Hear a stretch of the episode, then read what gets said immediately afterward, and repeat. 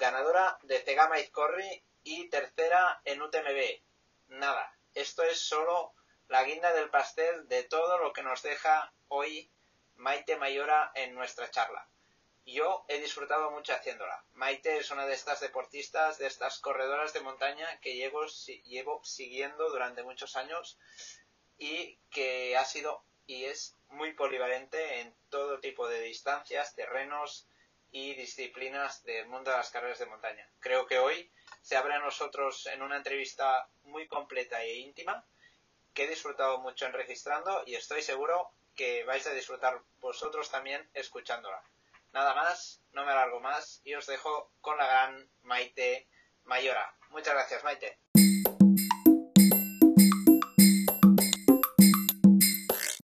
A ver si me sigues oyendo y toda la pesca. Sí, sí, sí. Es la buena. Ahora sí que me oyes. Sí. Genial. Estás grabando, ahora sí. Ahora te veo grabando. Sí. Pues nada, eh, muchas gracias Maite por, por estar por aquí. Eh, será un placer tenerte y poder charlar contigo un rato sobre toda tu trayectoria deportiva, ya no solo como corredora de montaña, pero bueno, yo te conozco desde hace muchos años, te sigo desde otros muchos. Y nada, primero de todo, agradecerte que me hayas concedido un cacho de tu tiempo. Te convencí el otro día después de que estuviéramos juntos en una carrera. Y, y nada, cuéntanos qué has estado, qué has estado haciendo después de, esta carrera, que es que, te has, que has estado. Después de, la última vez que estuvimos, hace tres semanas, ¿quieres decir? Sí, ahí en, Sara Corrica. Sí, en Sara, sí. Bueno, pues la semana siguiente fue nuestra carrera aquí en el pueblo, en Mendaro, que fue una carrera parecida a la que tuvimos en Sara, pero pues con el inconveniente que corría en el pueblo. no, a ver, eh, guay, porque al final es la zona donde yo entreno siempre, siempre, siempre, siempre, y siempre me pasa en esta carrera que me cuesta mucho entrar, pensar que estoy compitiendo, porque como entreno tanto, tanto, tanto, tengo siempre la sensación de que es entreno y no es entreno, es carrera y sin más. Y luego ya, bueno, para los que no sabéis, que también aparte del deporte, pues eh, tengo mi, trabajo y, muchísimos fines de semana me toca trabajar. Entonces, eh, fue eh, Sara, fue el fin de semana aquí en el pueblo el siguiente que me tocó currar las, y luego pues Semana Santa, que he estado entrenando, bueno, Semana Santa los cuatro días, que me tocaban fiesta y sin más en el Pirineo y nada, entrenar, entrenando un mogollón. Guay, guay, guay, entrenando un mogollón, ¿por cuáles son tus, tus objetivos para, para esta temporada? Pues objetivos es un poquito, eh, quedarme como estoy, ¿sabes? Ya no es que ya no es ni mejor. no es ni mejorar ya. Eh, sin más, pues seguir disfrutando pues, de, lo que hago y con la misma, a ver si mantenemos la misma motivación. Eso lo más importante. Así, a corto plazo, el domingo el Campeonato de España defende, porque para los que no sabéis tampoco, la RFA y FEDME eh, han puesto el mismo día eh, Campeonatos de España de la prácticamente una modalidad muy parecida, porque al final la MIM, que la RFA es, ellos consideran como ultra, pero vamos, que es un poquito más largo que un maratón, y FEDME ha elegido un maratón. Entonces, pues claro, eh, pues para muchos como yo, pues estamos un poco muy divididos. Y bueno, pues yo he decidido ir a FEDME no porque eh, puse encima de la mesa las dos opciones, porque antes de enterarme que MIM iba a ser campeonato de España, ya había acordado con la selección de Euskadi ir con ellos y bueno, pues por no darles la, espalda y bueno, pues eh, no he tenido que decidir. Pero bueno, pues puestos, si me hubiese enterado antes, pues no sé lo que hubiese pasado, pero bueno, eh, a corto plazo, el domingo el Campeonato de España. Y luego, pues este año, por, por, lo que he dicho, que por el tema laboral, UTMB he tenido que descartar, imposible, o sea, imposible, imposible, o, o no aparezco a trabajar y a lo no procede, me, me, abra, me abren un disciplinario y no aparezco a currar, o, o, la otra opción es tener que ir a trabajar. Y bueno, pues como soy una chica responsable y no se me va la vida en esto, pues, pues voy a ir a trabajar. Por lo tanto, he elegido carreras más cortas. He elegido pues no hacer tanto ultra y dedicarme un año pues a, y voy a hacer la, la copa, la Sky, Skyrunner World Series. Algo que no he hecho durante años y bueno, pues ya que no iba a hacer UTMB, pues me he decantado por estas carreras y bueno, pues a ver si voy a, también al final de temporada a Transvulcania, que bueno, pues que tengo allí desde el año que corrí como esa carrera pendiente, por lo que pasaron el año pasado ellos, pues me, encantaría, bueno, pues poner mi granito de arena en La Palma yendo a Transvulcania y bueno, pues no sé, pero eso todavía está muy lejos. Bueno, bueno, Interesante, interesante. Yo de hecho no sabía ni que había los dos campeonatos de España este fin de semana. Imagínate si vivo en otro. que tú, claro, nos ha jodido porque tenemos maratón, a ti eso te queda, vamos, como para mí. sí. Y...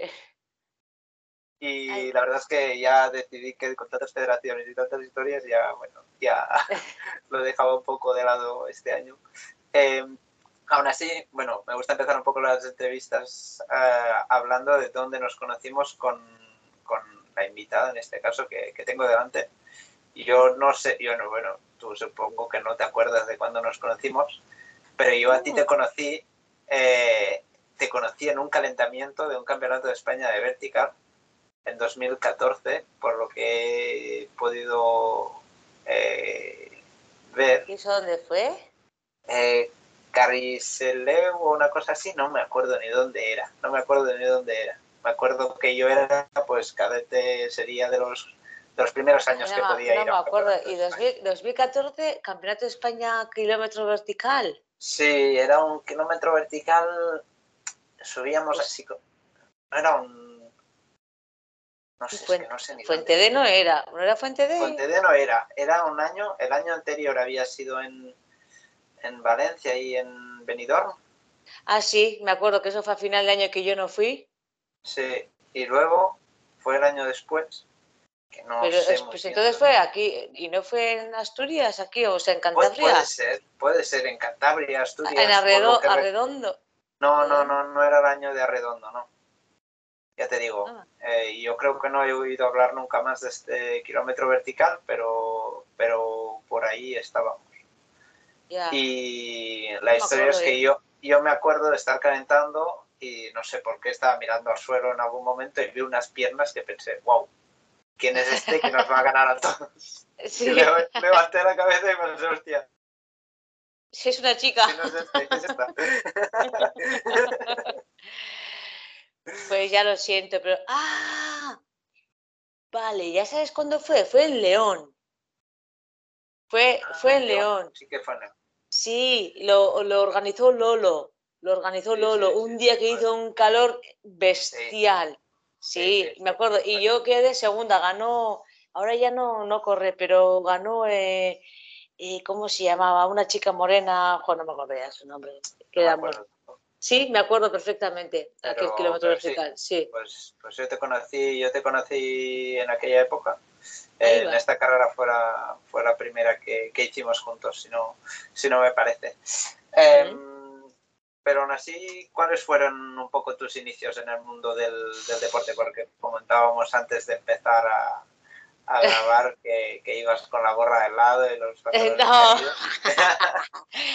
no, la gorra de lado no he llevado nunca, ¿eh? no, pero, pero podría haber sido, no, tengo, no, no hubiese tenido ningún inconveniente. Oh, pues, el, a ver, el tema de deporte, yo no he sido desde pequeña, nunca he estado asociada a ningún deporte, ningún club, ni hay gente pues que ha hecho toda la vida atletismo, toda la vida ha ido a nadar o ha jugado a algún equipo, yo no. Yo, bueno, pues de pequeña, yo soy de un pueblo pequeño y aquí pues callejeábamos muchísimo y bueno, pues a mí mis padres lo que sí me han enseñado es ir al monte, ir de los domingos al monte, como vascos que somos, pues aquí es muy típico pues de ir a pasar el día y tal. Y conforme iba pues creciendo, pues cada vez pues empiezas a ir con los amigos, empiezas a esquiar. Luego sí que un hermano mío, que somos tres hermanos, empezó a hacer atletismo en el año, no sé, bueno, no sé, con el 14 años y tal. y bueno, pues en casa también, pues ya el tema de correr, el tema de las carreras y se empieza a introducir, pero eso con todo con mi hermano. Y conforme van pasando los años, pues, pues, pues por envidia, diríamos yo, y por un poquito por aburrimiento, porque claro, llega a una edad en el que los amigos empiezan a salir cada vez menos. Y mi pareja, mi marido, ahora que es mi marido, pues antes, él hasta hace poco trabajaba todos los, todos los domingos, todos, todos, todos los domingos. Entonces, ¿qué me pasaba? Que los fines de semana muchísimo, o salías de juerga y si no salías, la gente ya no salía y tú querías, pues bueno, pues empecé a hacer, pues como quien dice, empecé a hacer deporte a correr por, por, por aburrimiento, por hacer algo.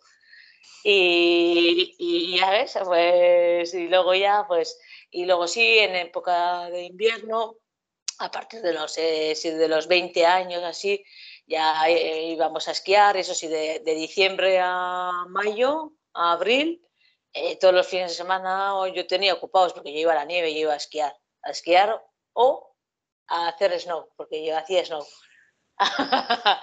yo durante muchísimos años he hecho, hice snow, de hecho llegué hasta a competir a un border cross en Vaqueira y dije, wow, madre de Dios, esto no está hecho para mí, me voy a matar. Me di cuenta que era demasiado competitiva, no podía competir. Era, o sea, decía, me podía, me podía matar. Imagínate un border cross eh, incontrolado, pues imagínate, porque hoy en día ya no sé, pero nos, nos ponían unos saltos y unas cosas que decías, o vuelas o había piscina, o sea, o llegabas a la bajada o...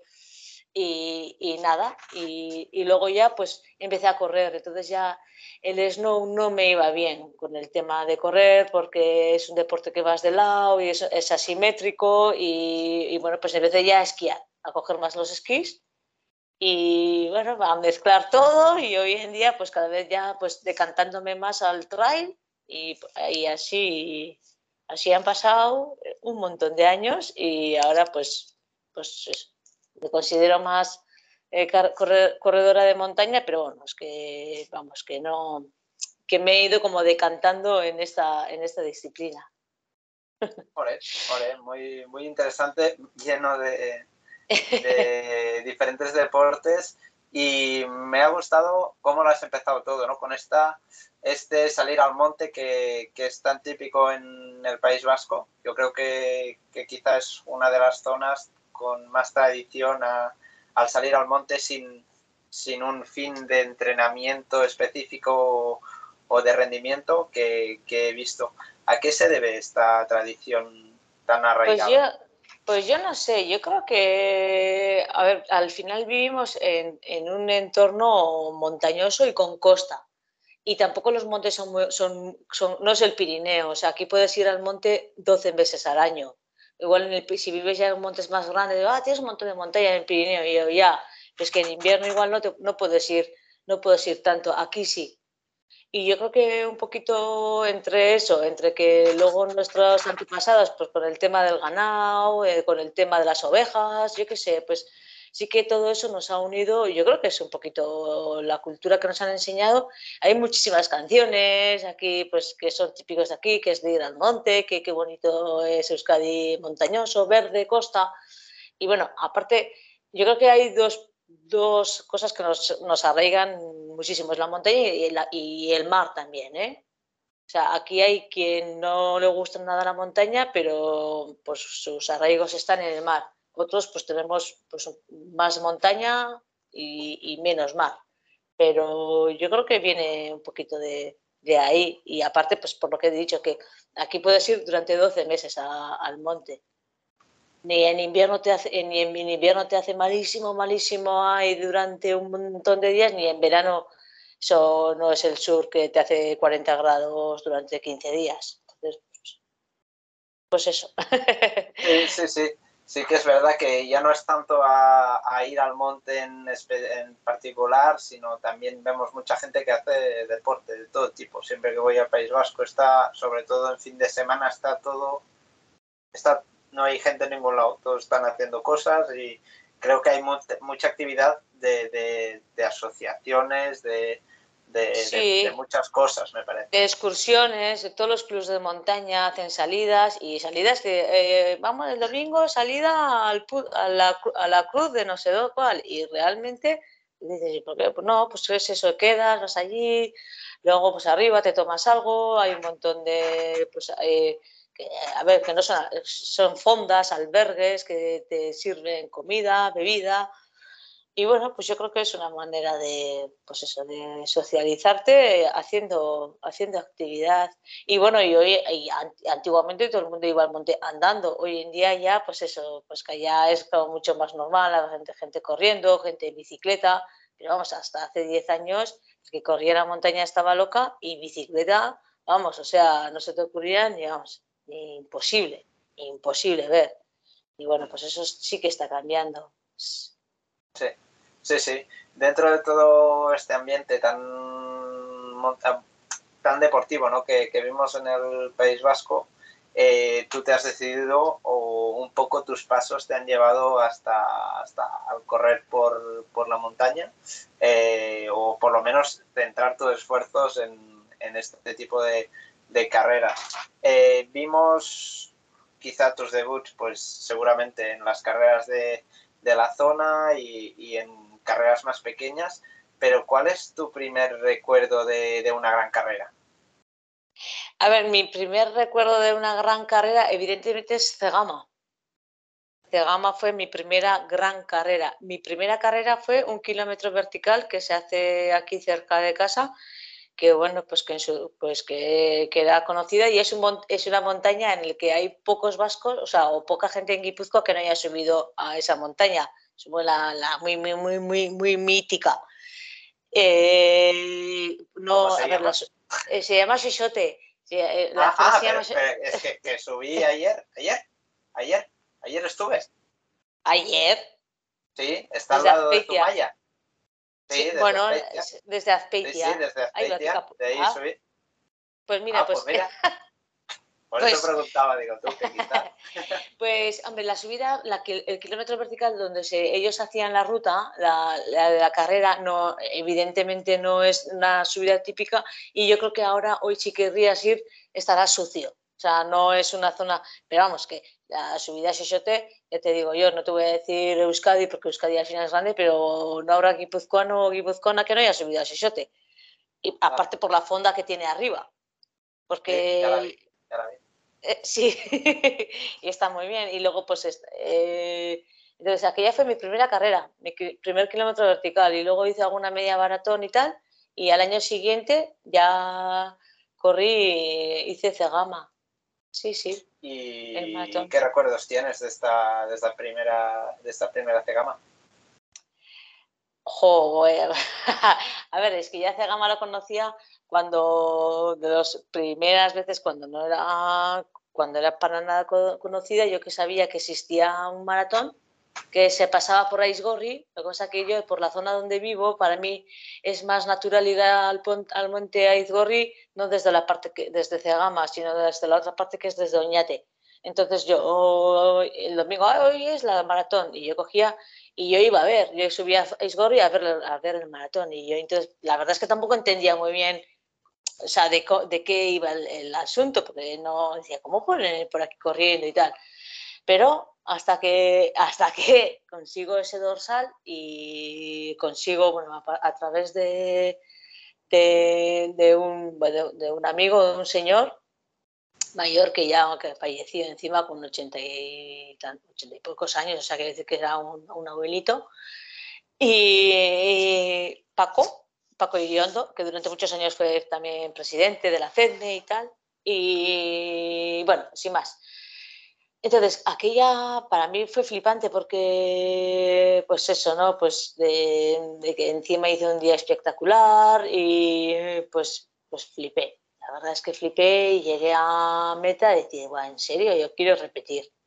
Y yo me acuerdo de eso, de, de tener ese miedo escénico, ¿no? Porque era un maratón.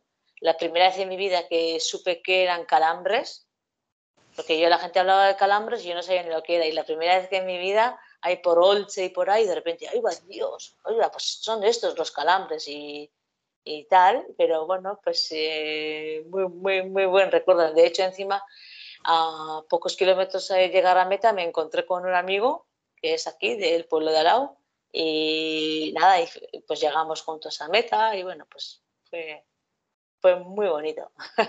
Ole, ole. Yo también aprendí que eran los calambres en, en mi debut de gama. Pues ya ves.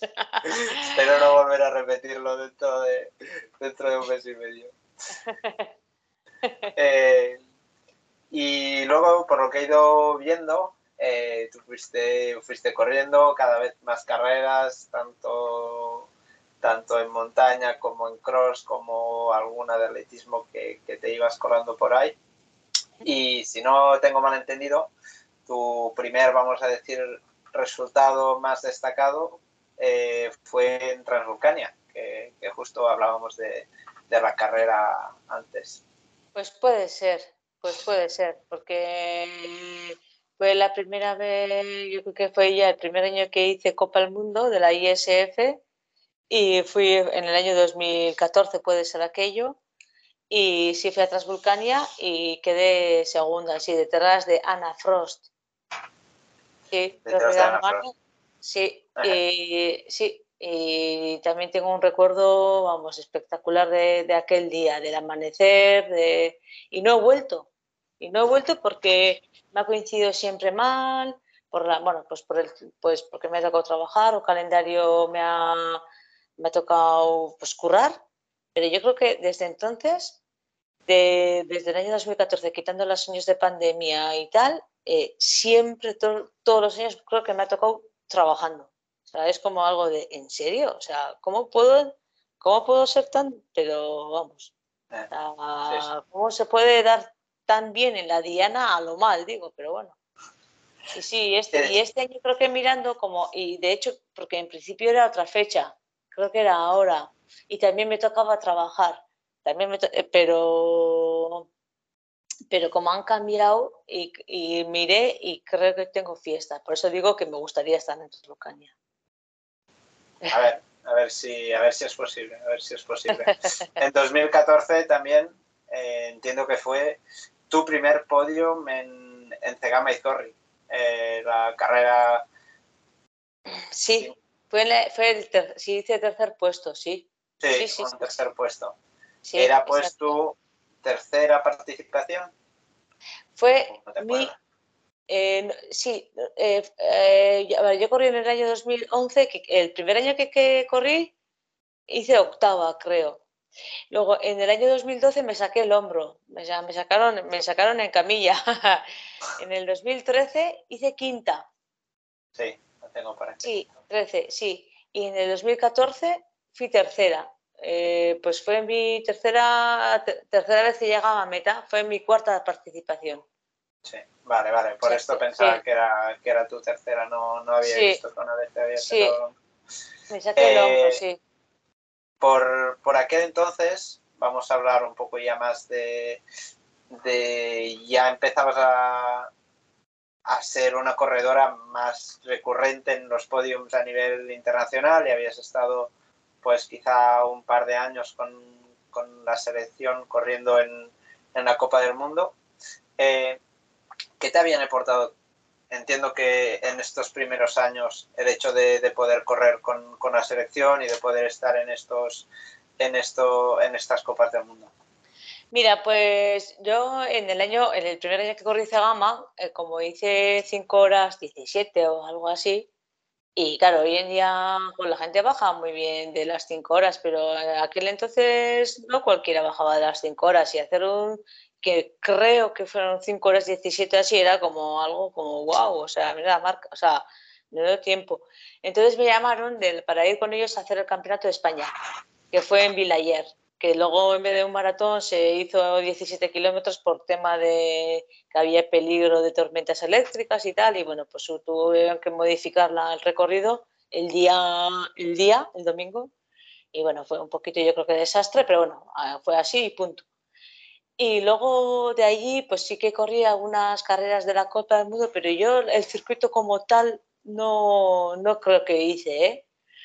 Y luego el año 2012 sí que ya iba a correr con ellos, pero fue cuando me saqué el hombro en Cegama y empecé pues luego a tener más lesiones de hombros y tal. Entonces, eh, no sé si llegué a acabar el 2012 en la Copa del Mundo, con ellos, pero sí que en el 2013 les dije que no, que no me podía comprometer porque me iba a operar del hombro. Que no, porque se me salía, o sea, era algo brutal. o sea, yo iba corriendo y a mí se me iba saliendo el hombro. Yo iba en carrera y yo me iba, o sea, se, me iba luxando y me iba entrando, o sea, así tal cual. Entonces, claro, eh, eso fue en el año 2013. Lo que pasa que al ver pues al comienzo de temporada que el, hombro me iba un poquito aguantando y tal, y me daba pena operarme, aguanté hasta finales de septiembre, algo así, que cuando ya me operé. Entonces ya no volví a, ser parte de la selección porque luego ya pues eh, entré con la esportiva y bueno, pues hoy en día con Ray Light. Entonces eh, sí que me ayudaron un poquito, o sea, a, eh, la selección, pues a, ver el funcionamiento de cómo iban las carreras, de que cuáles eran, porque ahí antes antiguamente solo existía esa, esa Copa del Mundo, que era la World Series, hoy en día hay otras, ¿no? Y me enseñaron un poquito a, cómo, a ver cómo funcionaban y bueno, pues y conocía muchísima gente que, bueno, pues que hoy en día también me acuerdo mucho de muchos de ellos y nos lo pasábamos súper bien, hice muchísimos amigos y bueno, pues eh, son cosas que al final, sí, yo siempre digo, los títulos están ahí, pero lo que te lleva son los recuerdos, ¿no? Y las vivencias y bueno, pues yo es lo que me llevo de aquella época, de aquellas vivencias, que bueno, que tengo muy buen recuerdo. Total, total. Igualmente por, por mi parte de cuando había estado con, con el equipo catalán o el recuerdo que, que tengo de compartir con, con la Euskal Selección que, que, siempre hay buen rollo y al final siempre... Sí, al final no te, acuerdas, no te acuerdas de los títulos que, que puestos y de horas y lo que te acuerdas es de, ¿te acuerdas aquella vez que la carretera estaba cerrada y nos tuvimos que hacer o no sé qué, o sea, te acuerdas de, pues de eso, de, las pues, de las aventuras ¿no? que, has tenido en los viajes, que es lo que se queda. Sí, yo creo que, que sobre todo tú eres alguien que, que, bueno, es como, como te acabas de definir, ¿no? Que quizá los puestos no son lo que, lo que sí que, claro, quieres ganar carreras y cuando vas a una carrera, pues eres la más competitiva y vas a intentar hacerlo lo mejor que puedas, pero, pero por lo que estoy viendo ahora con el tiempo, eh, ya, ya te has olvidado de, de, muchos resultados, de muchos tiempos, de muchas clasificaciones que quizá en su día sí que fueron relevantes, pero ahora pues con el tiempo ya, ya dices, bueno, pues pasado está, nos quedamos con, con todas estas anécdotas, ¿no? Sí, sí, a ver, yo creo que al final todo va unido, ¿no? Porque si igual, si es verdad, somos competitivos, nos gusta ganar y yo creo que igual si no hubiésemos tenido esos resultados y esos buenos puestos y esos tal, pues igual no hubiésemos llegado a ser lo que somos hoy en día, porque igual hubiésemos, hubiésemos abandonado antes este mundo. Eh, tal cual, no el deporte, sino el mundo, ¿no? Pues este mundo tan loco de, de, viajes, de tal, de maletas para arriba y para abajo. Pero bueno, que lo que realmente, yo lo que realmente me acuerdo son de, pues eso, de, las aventuras, de que pierdes la llave, que pierdes no sé qué, o bueno, pues de, cosas que, bueno, que, te echas risas. Sí, sí, sí, sí, total. Eh, tu progresión fue bastante, bastante metódica porque si no mal recuerdo, pues en 2015 ganas tu, tu primer campeonato de España en, en, en Málaga ah, sí, sí, en Carlos Tajos, es verdad. Sí. Y, y, en 2016 te programas campeona del mundo de Skyrunning por, por primera vez en, en la Buff Epic, en el Mundial ah, de, la También. Buff Epic. Eh, ¿Qué representan para ti estos primeros resultados y, y, y, qué conllevan? ¿no? Porque al final es muy bonito todo lo que te puede llevar un resultado, pero ¿qué, qué pasos da Maite para, para conseguir estos primeros resultados desde... Bueno, yo creo que en el año 2015 yo ya, ya había estado como más establecida. Para mí fueron más importantes los buenos resultados que tuve en el año 2014. Entonces es como, pues, ahí es como... De ellos. Hablemos de ellos. vamos, vamos un poco más atrás. En el año, sí, pues al final la gente cree en ti, pero tú igual no, no eres consciente de que puedes estar ahí hasta que pues para ti las que son referencia, de repente te encuentras con ellas en carrera corriendo entre ellas y dices, ah, esto no puede ser. O sea, tú estás acostumbrada a verlas en fotos y de repente les estás, estás con ellas compitiendo, ¿no? Y yo creo que eso fue para mí lo más, lo más bonito, de ver a gente que te parecía que era inalcanzable o de que te creías que corría muchísimo más rápido que tú y te das cuenta que tú eres capaz de correr tal que como ellas. Y luego, pues eso, eso me pasó en el año 2014. Y luego, pues el 15 sí que es verdad que llegué al Campeonato de España, llegué muy fuerte, y, pero tuve la mala suerte en aquel campeonato de, de caer al suelo y romperme la rodilla. Yo me rompí la rodilla. Lo que pasa es que llegué a meta, pero yo me había roto la meseta tibial, sí. Y, y, aventura. Buah. Y claro, pero y claro, pues luego, pero eso tuve que pagar el plato de, de no, no, poder correr en Cegama.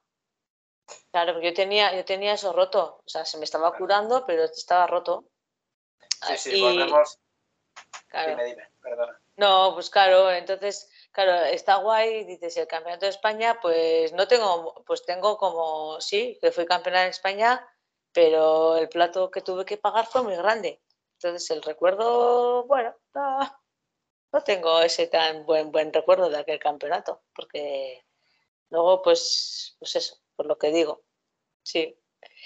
Y el año 2016, que fue cuando gané la, la Copa, o sea, de nuevo el campeonato, sí. eh, el campeonato, aquel año, claro, yo venía en 2016 yo había, claro, yo venía de, de, 2015, del año acabé con una fractura por estrés en el fémur y con el hombro operado. Entonces yo empecé el, el, año 2016 pensando que no iba a correr en la vida. O sea, cuando digo que, cuando eso que ves a la gente trotando en la calle que va a 6 el kilómetro y te da envidia. O sea, que de verdad ves a gente que no es corredora, que sale a hacer footing y tú miras y dices, es que soy incapaz o sea, yo soy incapaz de hacer, ir a 6 el kilómetro. Entonces, claro, estamos hablando de que el comienzo del año dos, eh, 2016 para mí fue durísimo, durísimo, durísimo. Y bueno, pues el tiempo, pues poco a poco fui recuperando y estaba claro que Cegama yo no estaba competitiva ni podía salir hasta que se me hasta que yo mi pareja me dijo, ¿y por qué no haces el vertical? Si haces maratón, pues haces el vertical y ya está. Y yo, hostia, hostia, pues tienes razón. Entonces yo competí el vertical, sí salí a competir y salí a participar en el, maratón, porque fue el año de la hipotermia y como pues la gente fue cayendo por hipotermia, yo entré en un quinto puesto, pero vamos, que yo no es que digas que yo entré con un plumífero que me había, me había, sí, sí, tal cual, tal que, tal que, que un amigo en Android me dijo, ¿quieres, una, ¿quieres otra chaqueta? Bueno, otro amigo, Iñigo Lariz, que también es eh, archiconocido en este mundo. Y Iñigo Lariz estaba en Android y él llevaba un plumífero y me miró y me dijo, ¿quieres una chaqueta? Y yo, sí. Y me dio el plumífero. Y yo entré en meta con, con el plumífero cuando la gente se creía que yo estaba retirada. Pues claro, estamos hablando, sí, ¿esto dónde ha salido? Si, si, si se había retirado, yo, yo, no me había retirado. ¿Y retirar? Sí, hombre, ¿tú qué dices? Y entonces Claro, estamos hablando ya en mayo, que todavía yo en mayo estaba, había empezado a correr.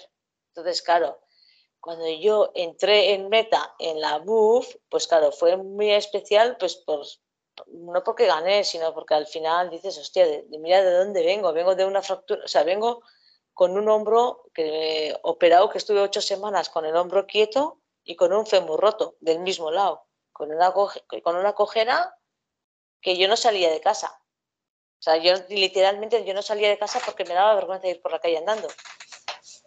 Y bueno, pues, pues bueno, pues fue especial más, más que por el título, sino por, por dónde, por dónde venía. Y eso. No, no, gracias, gracias por, por el matiz y gracias por entrar también en detalles. Eh, antes de, de, pasar un poco a, a, bueno, a volver un poco más adelante, eh, para los que no estén un poco al día de lo que pasó, pues en este 2014 del que estabas hablando, es el año que decíamos que fuiste segunda en Transvolcania, quedaste tercera en, en Cegama y Zorri, eh, sexta en el Campeonato del Mundo de Skyrunning, que era en, ah, en, sí. en, Cham en Chamonix, que hizo un frío que casi entré en hipotermia. Sí, me acuerdo. Menuda aventura, menuda carrera. Y, que quedaste subcampeona del mundo de, de Sky Race, o sea, que era que, por aquel ganando en, en Limone, en Italia, que, por, aquel, por, aquel, entonces pues era la final y una de las carreras más cotizadas de, del año. Sí, eh, ¿cómo, te, ¿Cómo te sientes pues en este momento en que ves que puedes correr con, con estas corredoras que quizá habías un poco seguido o tenías como referentes hasta, hasta el momento? Y ahora ya no solo corres de lado, sino que a veces corres delante. Eh, ¿cómo, ¿Cómo lo vives? Pues no sé, tampoco tengo así recuerdo de lo vas asimilando, ¿no? Porque la gente te dice que puedes y de repente te encuentras en el papel y dices, pues es como, no sé si un sueño, ¿no? Pero si no, pues sí, estás como, como creyéndote, pero siempre con los pies en la tierra. O sea, yo a mí siempre me ha, me ha, gustado, porque yo al final todo lo que quieras, pero yo creo que todos somos seres humanos con nuestros problemas, con nuestras cosas.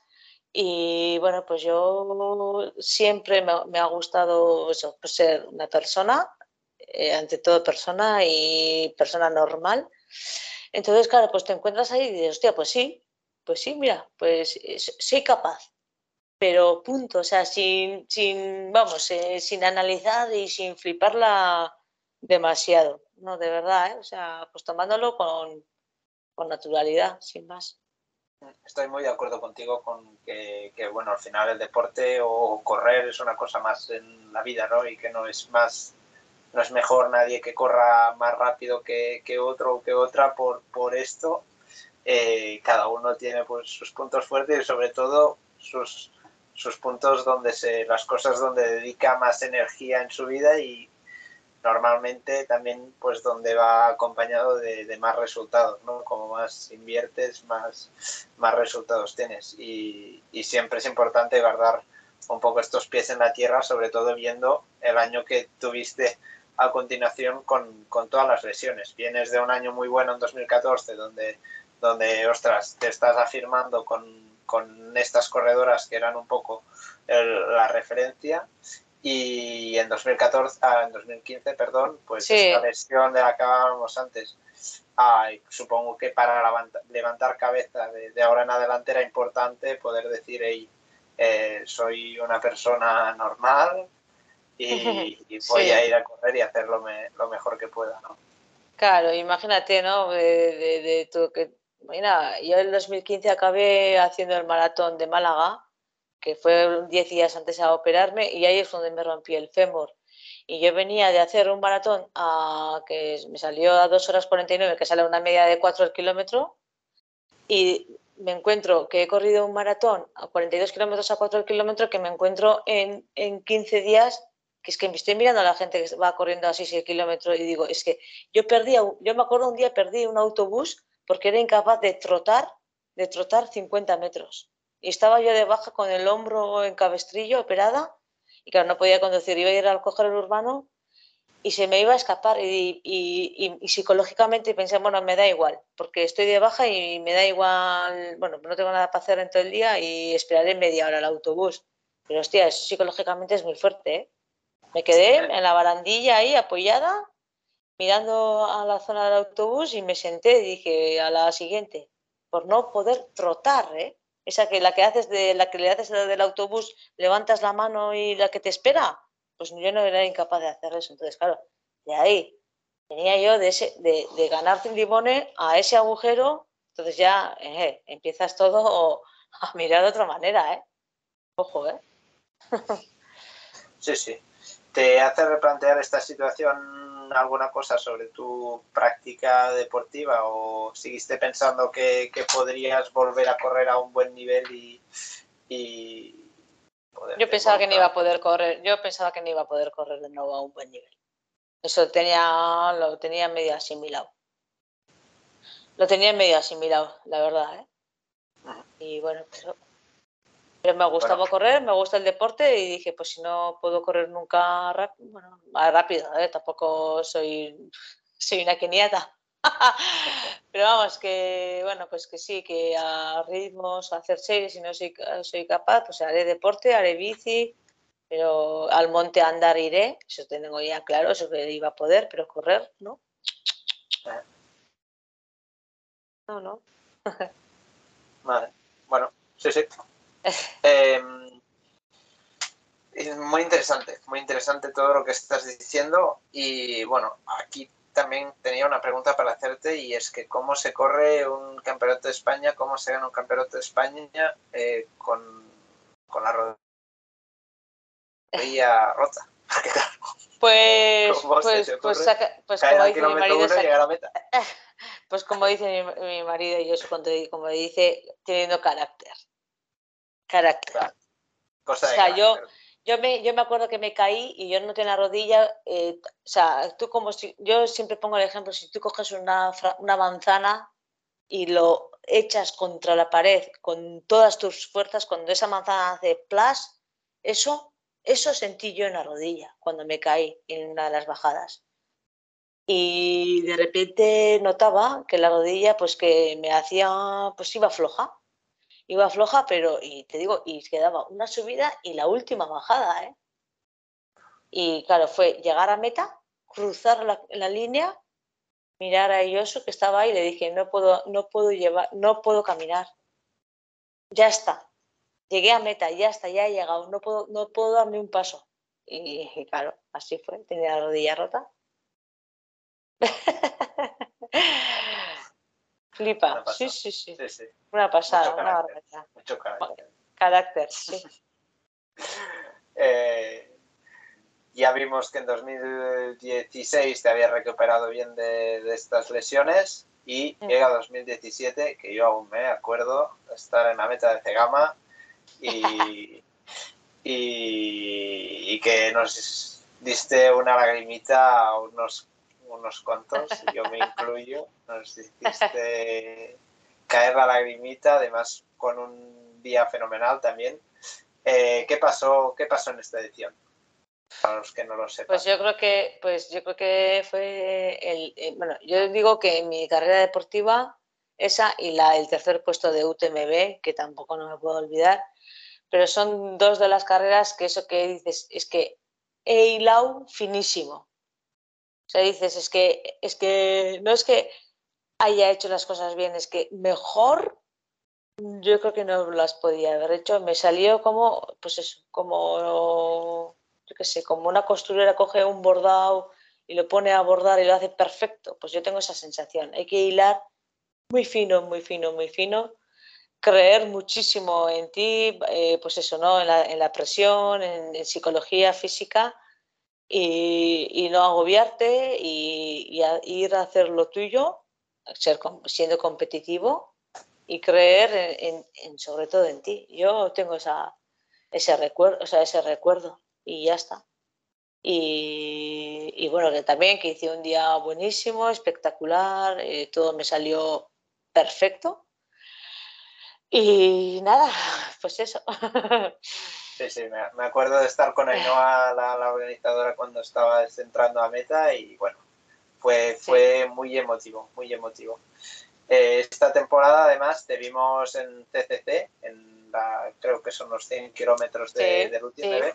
¿Era tu primera ultra?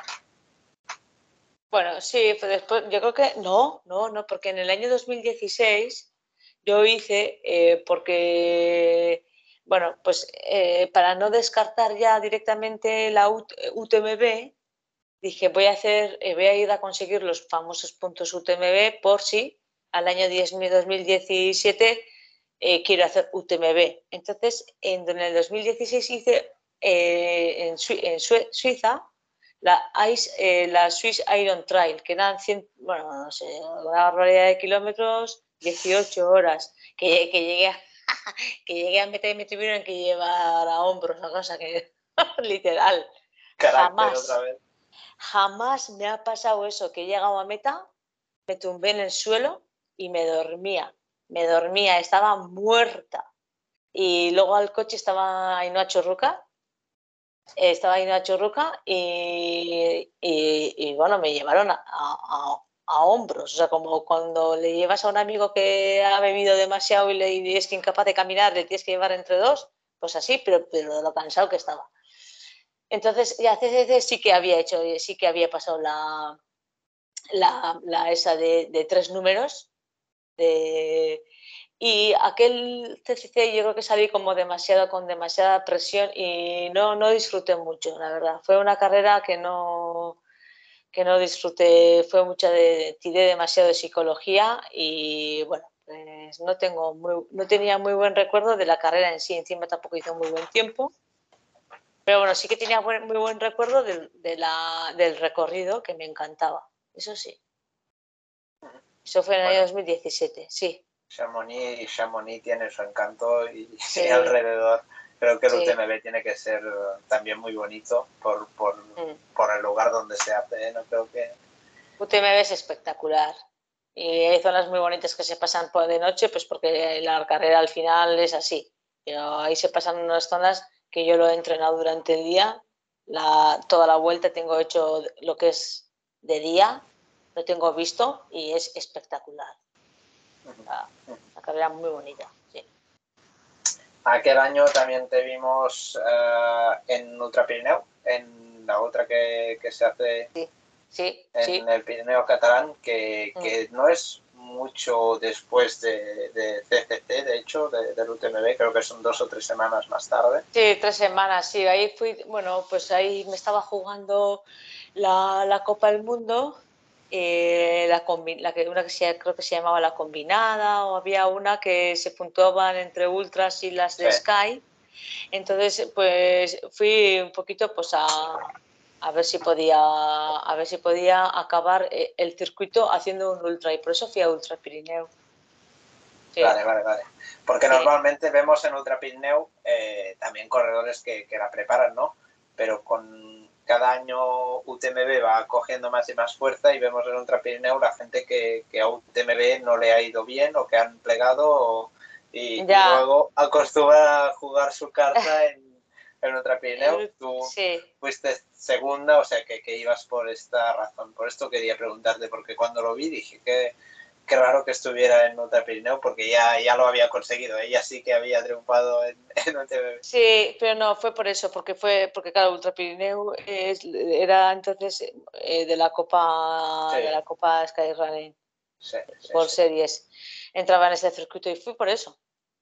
Y bueno, fui por eso y a ver, no, no solo fue, a ver, sí que es de esas carreras que tienes pendiente, ¿no? Que siempre quería ver, no es que digas, va, voy a ir solo por eso, parece, no, no, o sea, realmente quería correr, pero aquel año precisamente lo hice por eso.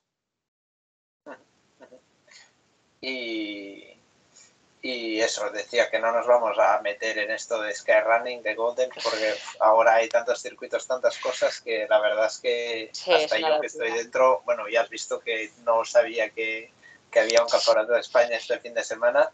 O sea que yo, intento vivir mi vida y, Sí, yo lo que digo es que hay que hacerse un doctorado, hacer, hay que hacerse un máster para esto explicar a alguien, porque el que está dentro casi no entiende como para explicarle a alguien que no, que no esté dentro del mundillo, la verdad. Sí, sí, sí, total, total, total lo de siempre, ¿no? Que el deporte al final es deporte, correr es correr, en el monte pues te echas unas zapatillas y vas subiendo y bajando, sea Exacto. en sea en el País Vasco, sea en Mate de Pera donde viven mis padres, sea por donde, donde, donde puedas, ¿no? Sí, está claro. Después de este 2017, que, que, bueno, creo que no te vas a quejar porque, porque estuviste, estuviste muy bien en en muy, muchas carreras, vaya, también eh, estuviste, pues quedaste campeona del mundo en, en este overall que estábamos hablando de... Eso es el overall, no me acordaba, si era el overall, sí, ¿no? Sí, sí, también de las Sky Extreme, que eran estas algo más técnicas. En y tal, aquello, porque yo gané en Gran Paraíso y Tromso, entonces me llevé la Sky, la, la, la Extreme, diríamos. Sí, sí, sí. sí. Y viene 2018, que quizá es otra vez un año un poco más complicado. No sé cómo es que el, el, año 2017 la gente no sabe, pero yo después de CCC yo me hice en la eh, me hice una, una tendinitis en, la, en el tobillo que Ultra Pirineo me lo remató, me lo requete remató y lo acarreé durante más de un año. Más, durante más de un año tuve, pues claro, pues piensas que se te va a pasar y le empieza, se empieza a ir el dolor, pero empieza a correr un poquito y cada vez peor. Y entonces, claro, eh, yo cumplía, entre comillas, con los entrenamientos, pero no podía meter calidad, porque es que me dolía, me dolía como un, por exagerado. Y entonces, claro, pues si haces una mala pretemporada, pues ya, ya vamos mal. Ya vamos mal. Y mi problema, mi problema fue la tendinitis del tobillo. Hasta que, ya te digo, es que yo me acuerdo, en septiembre de 2018 todavía me, me seguía doliendo el tobillo. Y bueno, pues que 2017 fue muy bueno, pero el final, que nadie lo sabe, fue bastante, bastante duro. Duro que, que luego, pues durante más de un año pagué el plato, sí. Y claro, yo era incapaz de apretar. O sea, yo podía andar, podía correr despacio, pero en una carrera donde había que apretar o tal, yo no podía. Es que me dolía el tobillo. Eh, ¿Cómo se corre pues una otra con el tobillo perdido? Porque claro, yo, a mí me está rompiendo los esquemas, tú. Pues claro, Ultra Pirineo, pues, eh, pues igual con un poquito de, igual me, ah, igual me metí un poquito de traumel, te metes ahí un poco de traumel para, para tapar el eso, pues para, bueno, vamos a aguantar un día, por favor, y luego ya, sí, ya, luego ya descansaré un mes y pico lo que haga falta. Y yo creo que me, infiltré un poco de traumel para poder hacer aquella carrera en el, en el, en el tendón. Bueno, yo no, evidentemente, el físico. yo no, yo no me filtro nada. Eso no me meto. Y yo creo que, yo creo que con aquello aguanté unas cuantas horas y luego ya, pues, pues, hombre, tampoco, para que son muchos kilómetros, pero luego los ritmos también no son ritmos fuertes y, vale, pues cada vez que te duele, al final de carrera ya te duele más, pero bueno, también vas más despacio. Entonces, pues creo que ya llegas a meta. Y luego sí que paré durante igual un mes o un mes y algo, pero no fue, no fue suficiente.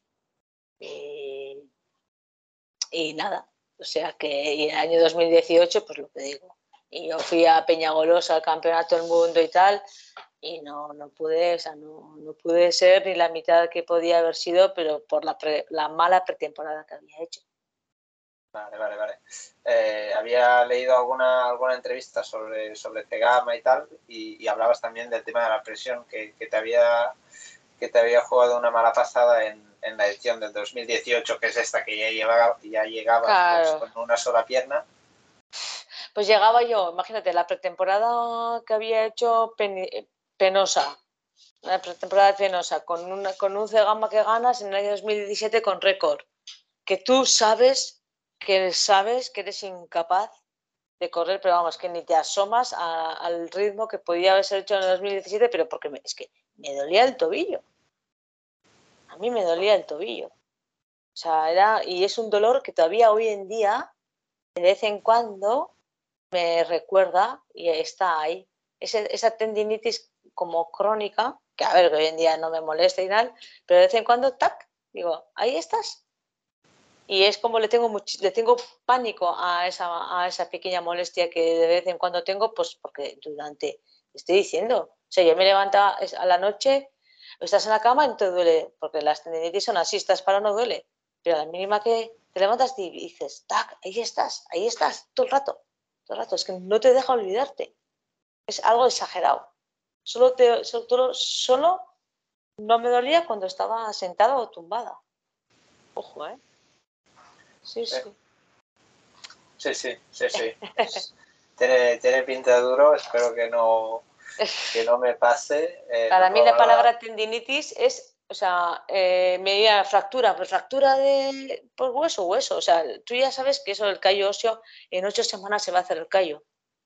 O si es fémur, un poco más, venga, vale. Pero tendinitis, o sea, yo estuve año y pico. O sea ah. que.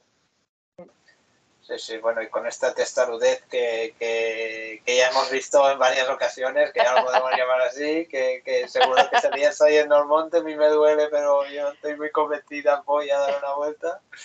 Y, y seguro que tampoco no, no, acaba de ayudar a, a recuperar. De todas formas, yo creo, no creo que, a ver, yo no estoy orgullosa de haber hecho cosas con dolor, porque esto no se puede, realmente, esto no es ni aconsejable ni esto no es lo correcto. O sea, yo creo que lo correcto es que hay que, hay que escuchar al cuerpo, hay que aprender a parar, hay que, si hay, no son un mes, son dos meses, pero claro, decirlo es fácil, pero cuando te toca a ti cumplirlo es difícil. Y yo creo que esto yo no lo, yo no estoy orgullosa, ¿eh? para nada de decir, no, es que yo he hecho aquello con muchísimo dolor, no. O sea, he hecho el tonto con muchísimo dolor. ¿Cómo has estado año y pico con una tendinitis? ¿Estamos locos?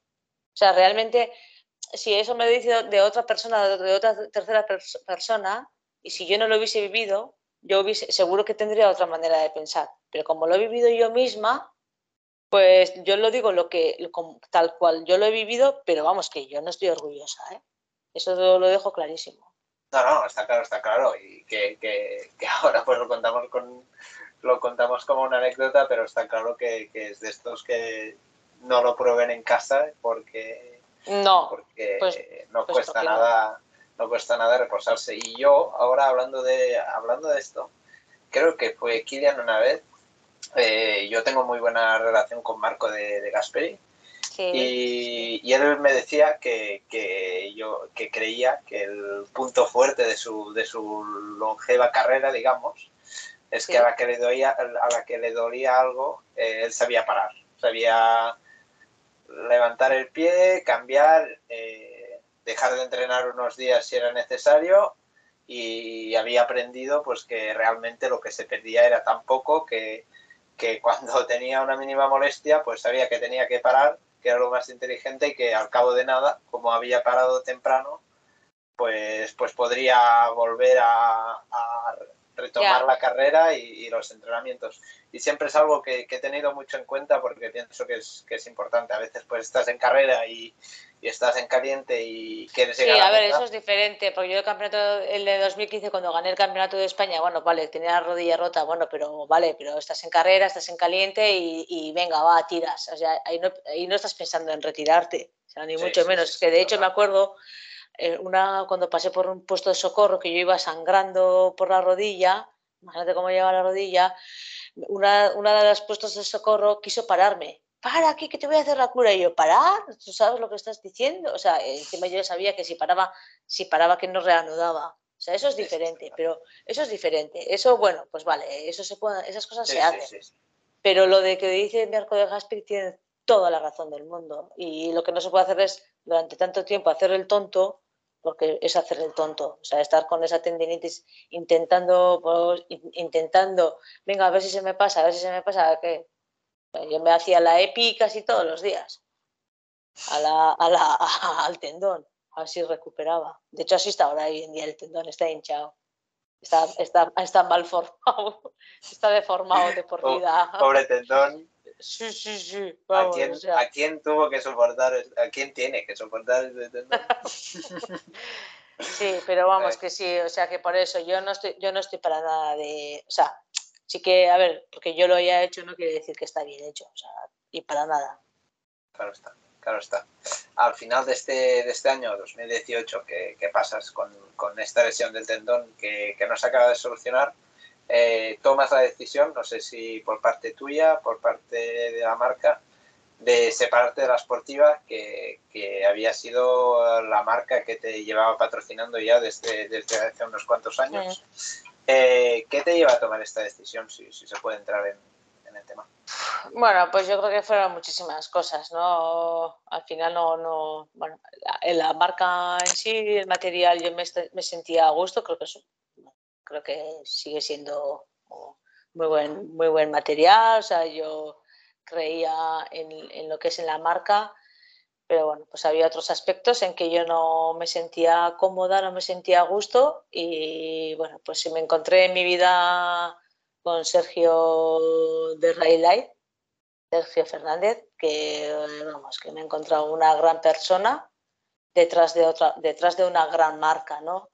Y yo creo que pues, a través de otro amigo eh, me encontré con, bueno, pues con Light y con Sergio Fernández. Y yo creo que son las dos cosas los que hoy en día, tanto por la marca que me encanta, por la marca del material buenísimo y él como persona que está ahí atrás, detrás de todo esto, eh, bueno, pues, pues de nuevo me, ha, me, me, hizo creer, me ha hecho de nuevo surgir la, bueno, pues de pensar que estoy ahí, de, esa ilusión, de competir, de, pertenecer a, a, tener ese vínculo ¿no? a una marca, porque bueno, realmente, yo siempre digo, yo, yo tengo mi trabajo, o sea, a todos nos gusta que nos ayuden con el material y tal, con los viajes o, o incluso si te pagan algo, a todos nos gusta, pero yo realmente necesidad de tal cual no tengo pero bueno, también me gusta pertenecer a una marca porque creo que eso también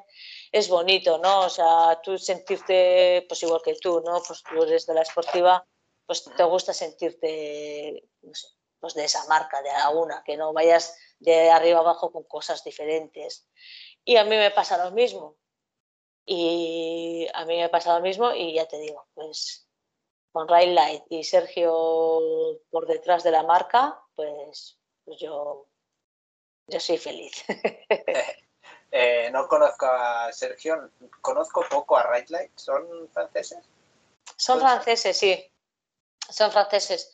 Eh, era una marca independiente, Rail Light como tal, como trail, siempre ha sido, yo lo conocía desde hace muchísimos años, yo de hecho tenía, antes de ser de la esportiva, yo tenía productos de Rail Light en casa y yo ya sabía, eso que tienes marcas que sabes que son buenas marcas, sabía que eran marcas, entre comillas, caras, dice son caras, pero son buena, buen material, eso que se dice, el producto bueno hay que pagarlo. Yo tenía cosas en casa, pero más de aventuras, de cosas de correr en el, desierto, de, o de, cosas de, hacer rides, y, o sea, de ese tema.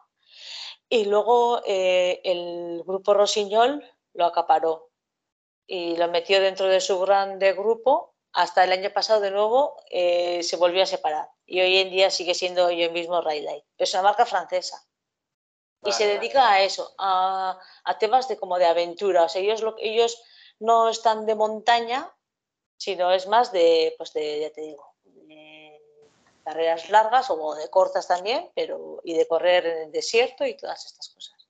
Vale, vale interesante. Eh, tendré que, echar un vistazo para, para conocer un poco más. A mí pues siempre me gusta conocer. Pues, pues te aconsejo. no, la verdad, a ver, yo sé que en el, a ver, eh, todos sabemos en el mundo hay muchísimas marcas buenas con muy buenos materiales y no, eh, no se puede decir, este es el mejor, este, yo sé que hay muchas buenísimas. Ahora sí te puedo garantizar de que como calidad de tejidos y de transpirabilidad y de tal, para mí, bueno, mejor no puede haber, puede haber igual de bueno, pero mejor no, no, puede haber. Sí, sí, bueno, y al final para, para, correr con unas zapatillas y bueno, tú para carreras más largas quizá necesitas algo Sí, pero carreras largas ya cambian un poco, pero por una carrera yo siempre digo, para hacer un kilómetro vertical o para hacer un media maratón, con un pantalón corto, unas zapatillas buenas y una camiseta va que chuta. ¿eh? Exacto, con unas zapatillas que, que, te vayan cómodas y que, y que estés bien con el pie ahí dentro, esto es, esto es lo más importante, que sean buenas. Y, ya luego los ultras ya cambia porque empiezan las rozaduras, empiezan las, pues por ejemplo, que tenga que la, esa posibilidad de poder correr si hace calor con un tirante y la mochila, porque claro, según con qué marca o qué material tengas, tienes que llevar sí o sí manga corta, porque es que si no, a mí se me abre el cuerpo, ¿eh? De rozaduras y es insoportable. Entonces, claro, tener una buena marca, saber que puedes ir en tirante y con una mochila, pues para mí es importante. Y eso con Raile lo puedo hacer. Eh, sí, sí, estos pequeños detalles que, que, pudiendo elegir, pues, pues mejor estar con, con una marca que, que, te permita esto.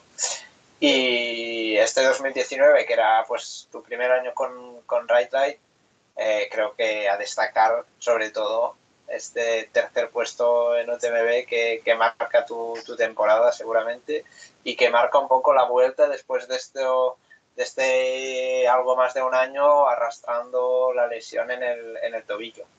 Claro, pues entonces viendo esa lesión de tobillo y sabiendo que era incapaz de correr a ritmos fuertes porque me dolía el tobillo, pues empecé poco a poco bueno, ya sí que es verdad que luego en octubre, noviembre paré muchísimo y empecé muy, muy, muy poco a poco y a ritmos más suaves. Y entonces, pues por eso, pues fui adentrándome, pues hice carreras muy bonitas en Mule, Lavaredo, hice carreras buenísimas, de, de bonitas. Y hasta, pues hasta que, pues la verdad, UTMB, pues otra como de Cegama, ¿no? Pues de eso que, esa sensación de, que, qué bien me lo he pasado, qué bien eh, he hilado, o sea, qué bien he cosido. Y me pasó, me pasó eso en el año 2019, sí. Eh, la guinda del pastel, la guinda se dice en castellano. Sí, la guinda.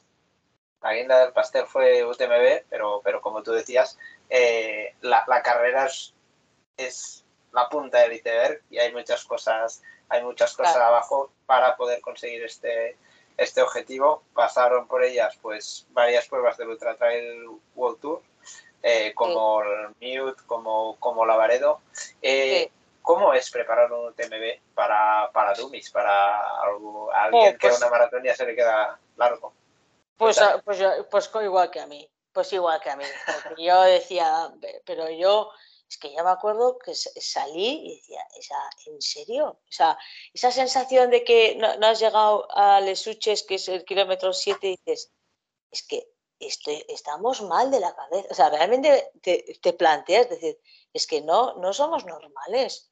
¿A dónde vamos a hacer 170 kilómetros? O sea, ¿quién, o sea, realmente eso te, yo pienso por dentro, porque claro, porque es que eso es lo que va, eso es lo que piensa una persona normal también, y como personas normales que somos, también se te pasan, pero bueno, pero vas tirando, y yo lo tomé como una aventura, la, vuelta a la manzana, o sea, igual que cuando yo voy al monte de pequeña iba con mis padres y sales del coche y llegas al coche, pues lo mismo, vas, pasas el día, das la vuelta, pasas la noche, pasas el día, pasas la tarde, pasas tal, y, y ya llegaré a Chamonix. Y para mí fue eso, o sea, una, una vuelta al monte, a, lo grande, a lo grande, y, así fue. Y, claro, yo, yo en el es que eh, cuando llegué a, esto, a Courmayeur, igual igual he puesto 11, 12 o 13 o es que yo encima llego a Cormayo y le dije a mi marido, que Jesús, ya sé, voy, voy súper, súper mal de puesto, ya sé, pero eh, tipo me quita importancia, tú vas lo tuyo, que da igual, que cuando tú llegas a Chamonix y nos vamos a casa, tú tranquila, nos vamos a casa. Y nosotros tenemos un gato y dice, a ti tranquila, cuando llegues a casa a tu gato le da igual, que pues hagas.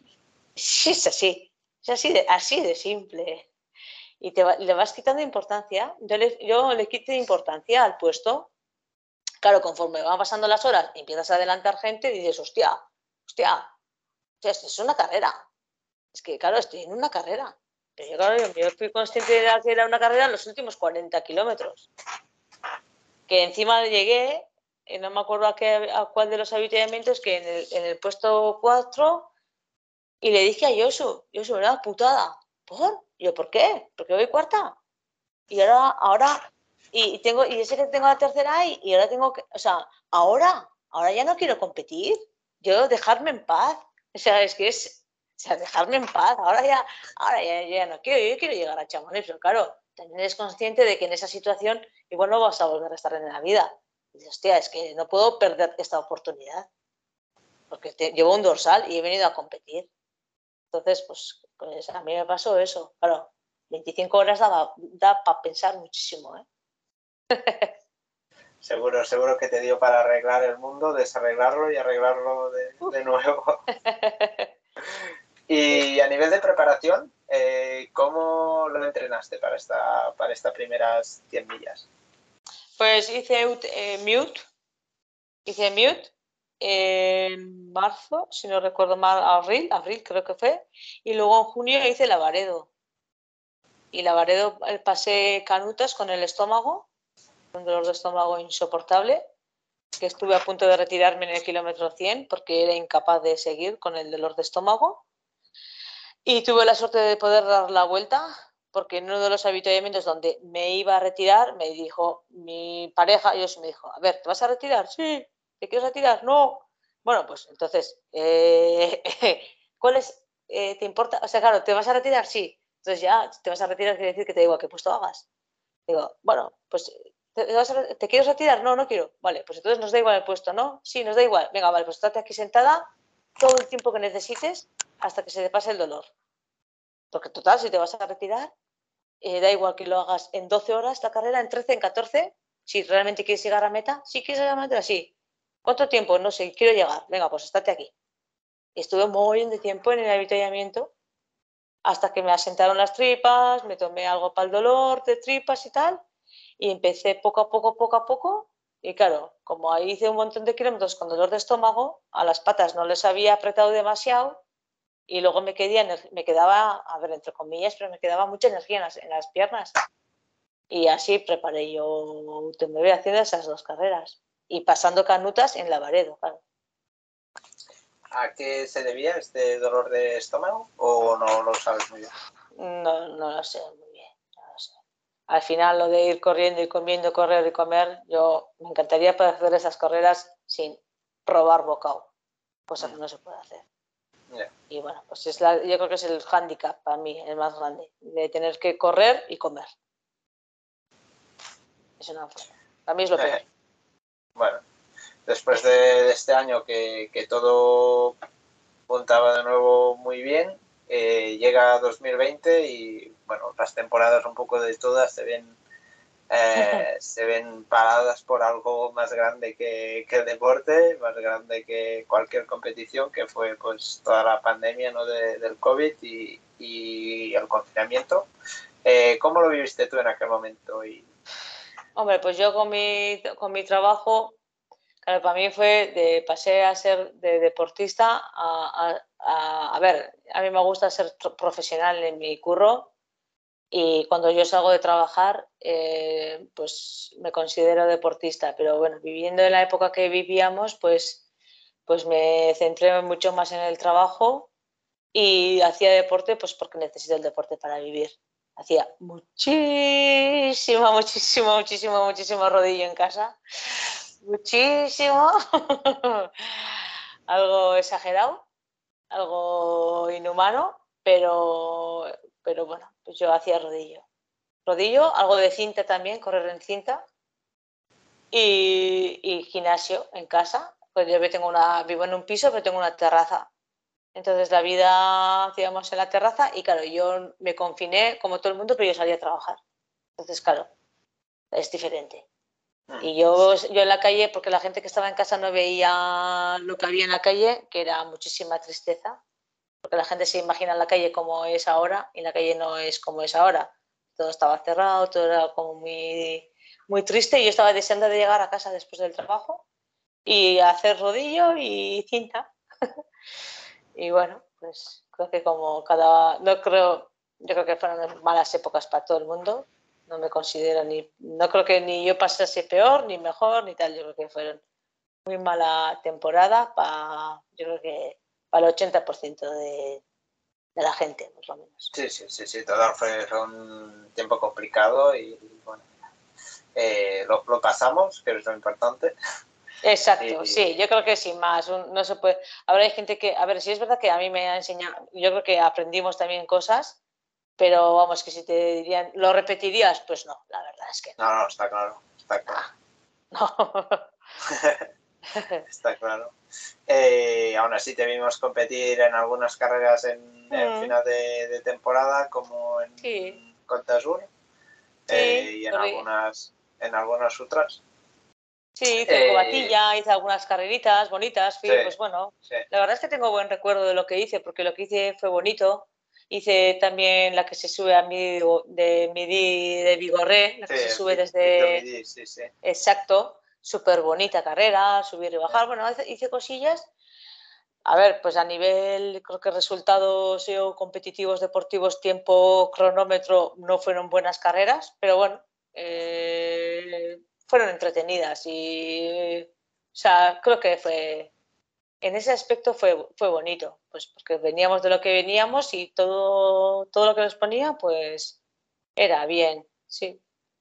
Cuando pensaba en ello, eh, cómo habrías vivido todo el confinamiento, me pregunté si, si te habría servido un poco para, quizá para parar después de, de, de todas estas temporadas muy buenas, lesión, temporada muy buena, alguna lesión, pero ya veo que no, que tú estuviste allí, dale que te pego, dale que te pues pego. Pues mira, tuve, tuve la suerte, como quien dice, porque yo venía, eh, justo había hecho en invierno bastante asfalto y venía con una molestia bastante fuerte, me acuerdo, no, ahora no me acuerdo muy bien el exacto, pero era por la zona de la cadera y, y, tenía como una pequeña tendinitis, la palabra tendinitis, que es la que la odio, la que la tengo ahí mal, en negro, en mayúscula.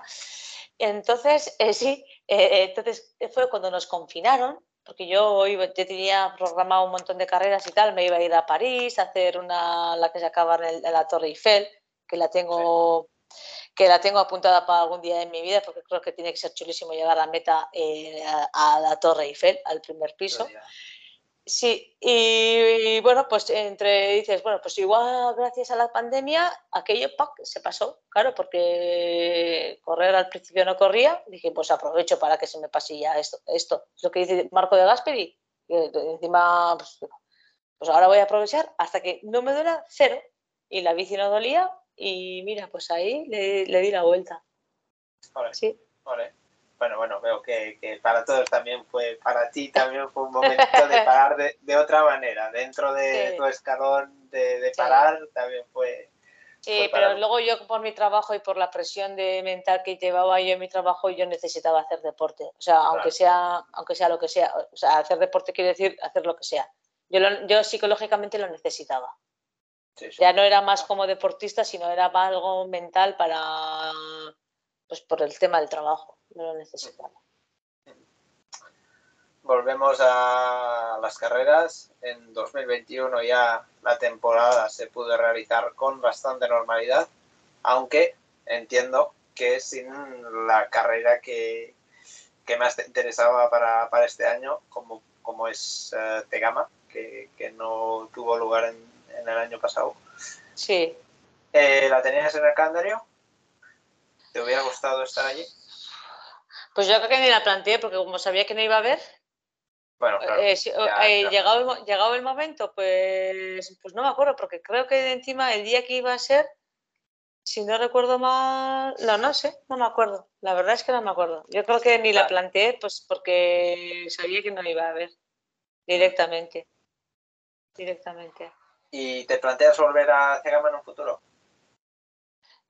Pues no lo sé. Este año tampoco voy a estar porque tengo que trabajar. Y pues no lo sé.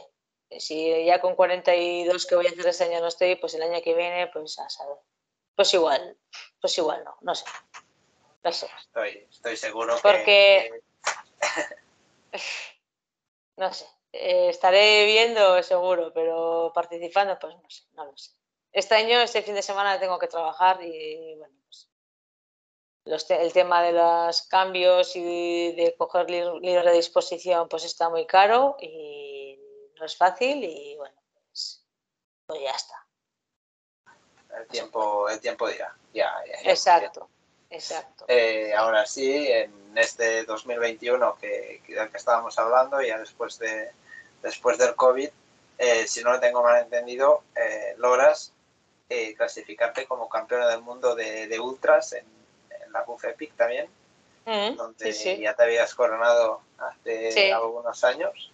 Eh, ¿Qué significa para ti este campeonato del mundo cuando ya estás un poco más adelante en tu carrera deportiva? Ya no son estos primeros resultados casi inesperados, sino ya son con una Maite mucho, con mucha más experiencia y, después de, todo lo pasado durante el confinamiento también, que creo que, seguramente fue, fue importante y, marcante para, para, ti.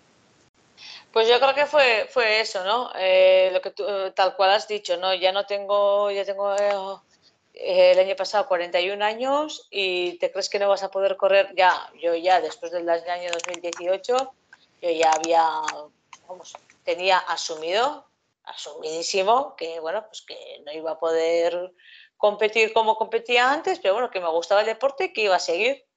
Hasta que de repente te encuentras que, hostia, pues, pues mira, pues sí. Y era como, fue la verdad es que me supo mucho mejor el campeonato del año pasado que en el año 2016. Eso te lo digo desde, eso te lo digo seguro. O sea, como fue como, o sea, como que lo vives más, más que más que vives, sino como que te lo agradeces mucho más.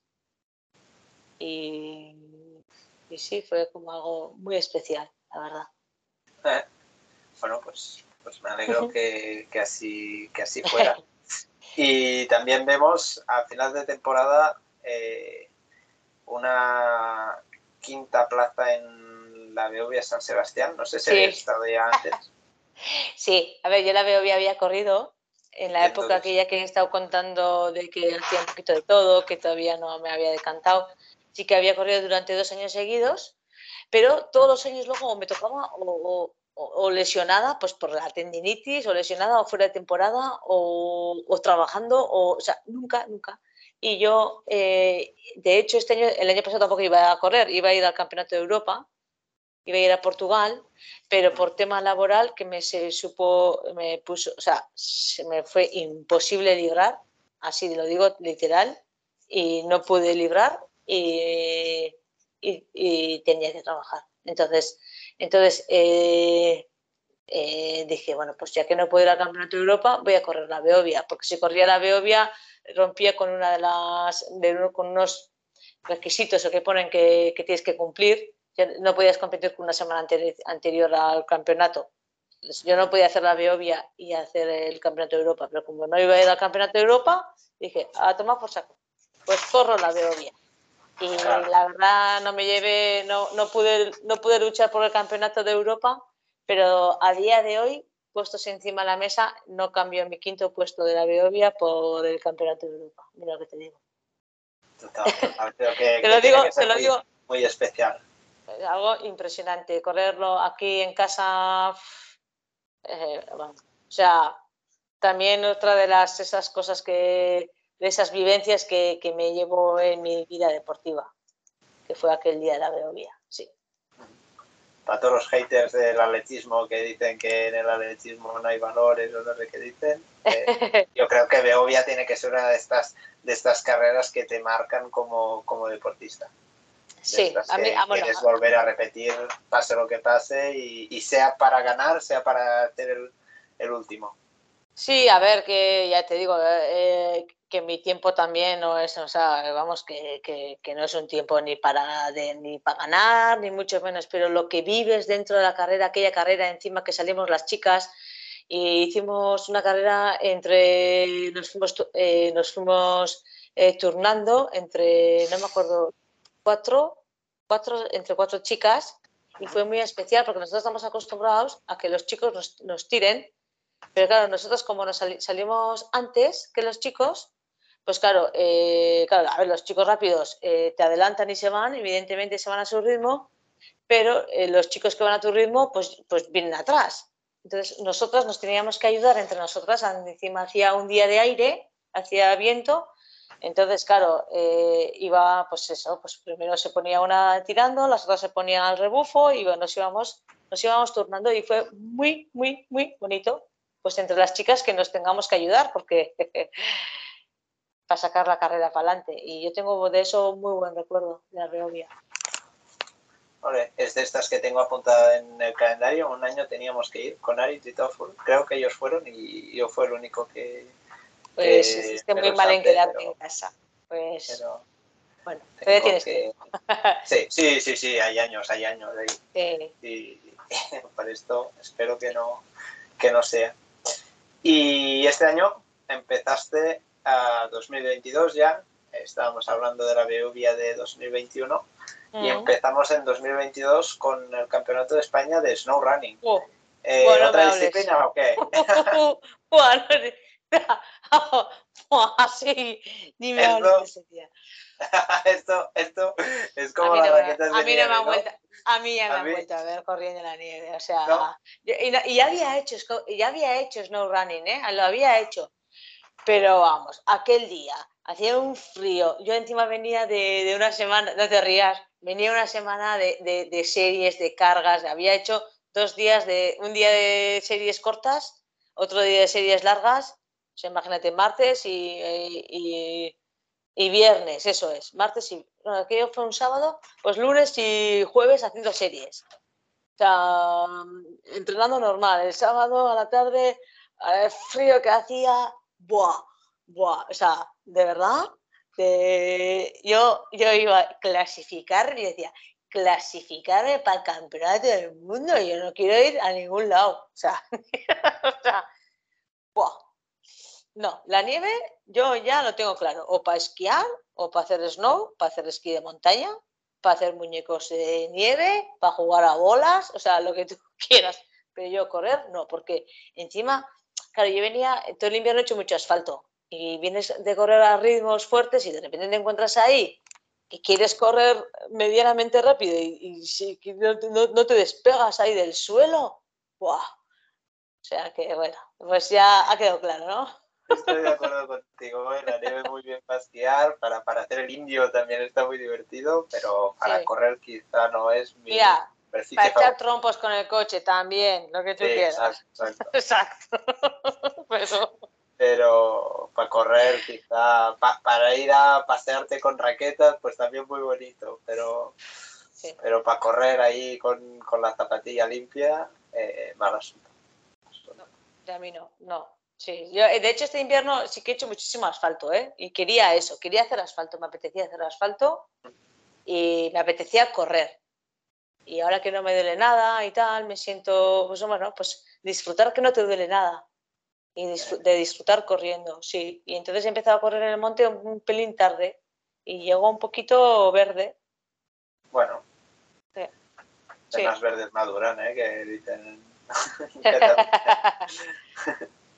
eh, aún así, te vimos en el medio maratón de Getafe. Eh, mm. Entiendo que quizá haciendo mejor marca personal o no. No, intentando ah. hacer intentando hacer. Mi mejor marca personal fue, eh, fue en Vitoria, en diciembre, que lo preparé, que lo pasa que hizo demasiado frío, hizo muchísimo frío aquel día y yo con frío ah, me cuesta mucho, me cuesta muchísimo, pues eso, pues eh, mi, musculatura se enfría y tal, sufrí mucho, pero hice marca personal y a Getafe fui pensando, intentando mejorar, pero pues no, no me salió. Bueno, habrá que, habrá que volver a, intentar. Sí. ya voy a intentar. viendo, viendo un poco tus últimos años como, como corredora, vamos a decir, y dejando un poco aparte esto de, correr por la nieve, vemos kilómetros verticales, ultras, maratones de montaña, de asfalto, medios maratones, crosses, ruta, triatlones. Eh, Eres una deportista que compaginas muchas cosas. ¿Cómo, ¿Cómo se complementan todas estas prácticas y cómo las, las divides a lo largo del, año? Pues porque yo creo que a mí me gusta hacer, o sea, a mí no me gusta dedicar a una cosa lo mismo durante todo el año, porque si no es un aburrimiento. Si no, o sea, siempre haríamos lo mismo, siempre harías las mismas series en el monte, a cuestas, esto, lo otro, los cambios de ritmo. Me gusta cambiar. A mí me gusta cambiar. O sea, me gusta correr, yo soy corredora, me encanta la bici, pero sobre todo, o sea, me, encanta eh, la bici cuando no estoy lesionada y puedo correr. O sea, ya si tengo que hacer la bici solo porque estoy lesionada, ya, ah, ya no me gusta tanto. Pero me gusta la bici cuando me encanta, pero cuando puedo correr. Entonces, por eso me gusta combinar, porque una cosa, eh, encima mentalmente creo que pues, pues yo le doy más importancia al trail, entonces, cuando si estoy haciendo asfalto, pues como no es mi disciplina, pues psicológicamente también me, me desvinculo un poquito. Digo, va, esto, esto no es lo mío y yo hago lo que puedo y tal. Entonces, claro, si no, siempre estamos ahí a, ahí a, pues eso, pues a la presión y, y ya está. Y, y sobre todo por eso, porque me gusta el deporte y en general son eso, pues correr, correr asfalto, correr, lo que sea, pues correr, pero menos correr nieve, correr. Sí, sí, esto, se, ve mucho en ti, ¿no? Que lo que te gusta es, correr, te ponga lo que te pongan y, mm. al final eh, demuestra, eh, seguramente toda esta polivalencia te habrá ayudado mucho en lo que que te has centrado más en competir, que es, que es en correr por, por el monte, en el trail, porque al final pues tienes que ser bueno subiendo, bajando, en llano, eh, mm. tienes que, que, tener, como más recursos tengas, eh, mejor. Y, mm, mm. seguro que te ha ayudado también en tu, en tu carrera como, como corredora de montaña más especial. Sí, sí, sí, sí, sí. Eh, yo, yo ahora últimamente veo un poco el, corredor de montaña como, como las bicis todoterreno, que, que tienen pues que eso, un corredor todoterreno, más que un corredor de montaña, eh, como más habilidades tengas y más bien te defiendas en todos los terrenos, pues seguramente mejor corredor de montaña. Sí, sí, sí, sí, sí, exacto, sí. Hombre, la gente y cada vez se corre más, eso está claro, se corre rápido. Se corre, muy rápido, sí. Es una gozada, la verdad. Sí, sí. Y la gente que corre en montaña es atleta y, corre muy bien. Sí, sí. Sí, sí, ya no basta solo con, salir al monte y, no. y, que, sea, que sea técnico. Mm, ya no, ya no. Ah, hablabas de, de evitar esta monotonía de solo hacer quizá carreras por montaña o un tipo de entrenamiento durante, durante el año. Eh, ¿Te pasa lo mismo con, con, el deporte? ¿Qué otros intereses tienes aparte del deporte y aparte de tu trabajo que, que, sabemos que también te come mucho tiempo? Aparte, si quitamos el deporte y si quito el trabajo, ¿qué es mi vida? Sí, sí si tienes otros intereses, sí los tienes. Bueno, pues hombre, al final como todo el mundo, ¿no? Un poquito de vida social, ¿no? Los amigos, mi, marido también vuela en parapente, él vuela en parapente, entonces bueno, pues, pues ayudarles, porque a veces ahí hace falta logística, eh, pues, eh, pues ellos suben, suben a un sitio en coche y yo, o hay que ir a recogerles, o bueno, pues un poquito de vida social. Yo creo que es que el deporte nos quita mucha, mucha vida y aparte de, pues no no sé cómo decir. Pues, pues eso, dedicar a la, a la, gente que vive al lado tuyo, o sea, a tu familia y sin, pero bueno, siempre en un círculo de, vinculado al, al deporte, ¿eh? a la montaña, naturaleza, porque bueno, no te voy a decir, no, es que me encanta ir a la playa, pues no, me encanta ir a la piscina, bueno, pues tampoco, no es que no vaya, pues sí, es porque después de entrenar al verano estás cansado vamos a bajar a la piscina, pues vamos a bajar a la piscina, pero vamos, que no, vamos, que yo no me muero por bajar a la piscina, pero bueno, ¿te gusta? Pues sí, pero pues por, estar con la gente, socializarte, sí. Eh, como te has dicho antes, ya llevas muchos años corriendo, has visto desde kilómetros verticales al UTMB. Eh, ¿Qué es lo que te queda por hacer ¿Alguna cosa que, quizá no hayas tenido ocasión de, preparar? ¿Te queda alguna cosa en el tintero, en la lista de, cosas por hacer? Hombre, pues en cuanto a carreras sí me quedan muchísimas, ¿no? Carreras buenísimas y me quedan muchas cosas, pero siempre yo he tenido una ilusión y siempre he tenido ganas de ir al monte, pero a una montaña grande. Estoy hablando de ir al Himalaya, un monte, claro, de 8.000 ya sé que no, porque yo ya sé cuáles son, y yo no me veo, yo me veo incapaz subiendo un monte, no por físicamente, sino por mentalmente o por técnicamente, pero me encantaría ir a una montaña de siete mil y pico metros, así. Eso es algo que me queda, eso sí es algo que me queda pendiente en la vida, igual algún día conseguiré. Sí, sí, o por ejemplo ir a la, ir a la Concagua, me encantaría.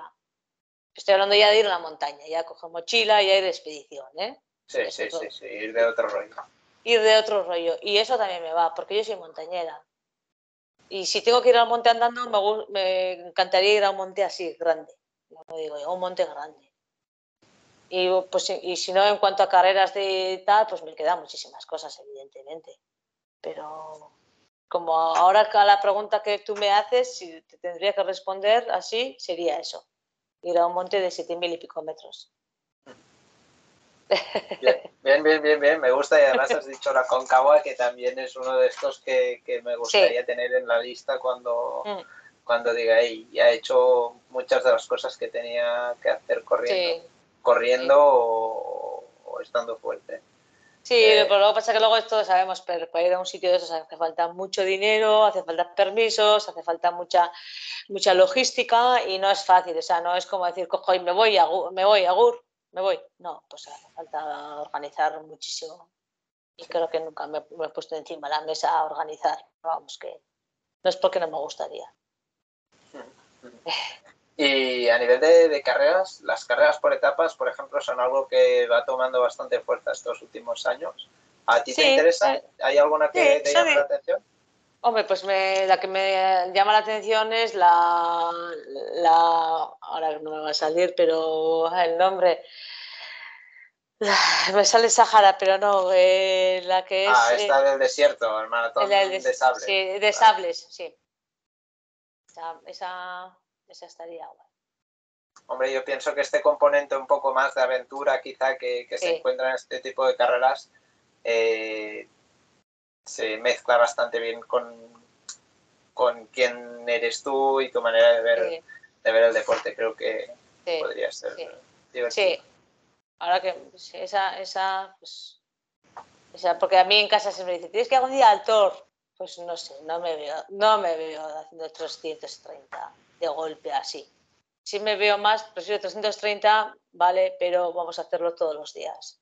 Como un maratón de sables que encima tiene su rollo porque tienes con la misma mochila, en la mochila tienes que llevar tus cosas, o sea, no es una por etapas que llegas a un hotel y te ponen ahí, tienes el buffet libre. El buffet lo llevas tú en la mochila, tu buffet.